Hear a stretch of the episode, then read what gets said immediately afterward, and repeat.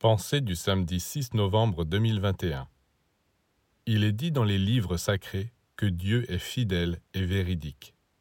C'est-à-dire que tous les efforts que vous faites pour accomplir sa volonté, propager l'amour et la lumière parmi les humains, tous ces efforts s'enregistrent. Et un jour, vous en serez récompensé. Quand? C'est la seule chose qu'il est difficile de savoir. Mais vous ne devez pas vous en préoccuper.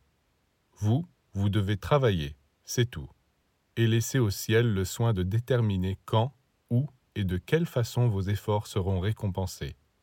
Il faut tout remettre entre les mains du ciel. Il est écrit aussi C'est à moi qu'appartient la vengeance, dit le Seigneur. Cela prouve que nous n'avons pas non plus le droit de nous venger du mal que l'on nous a fait. Il faut laisser cela au Seigneur.